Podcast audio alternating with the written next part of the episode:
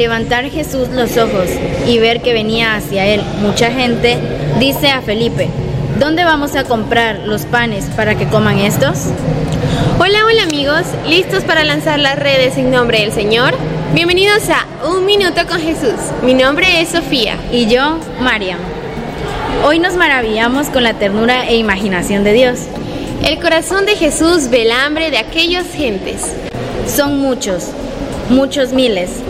No importa, Jesús es Dios. Ante su ternura, ninguna necesidad pasa desapercibida, en su imaginación ninguna cantidad le es imposible.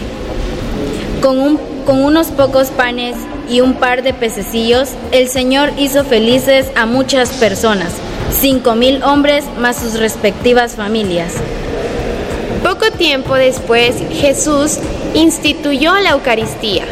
Con ella, durante siglos y siglos, Dios viene saciando toneladas de hambre a millones y millones de almas.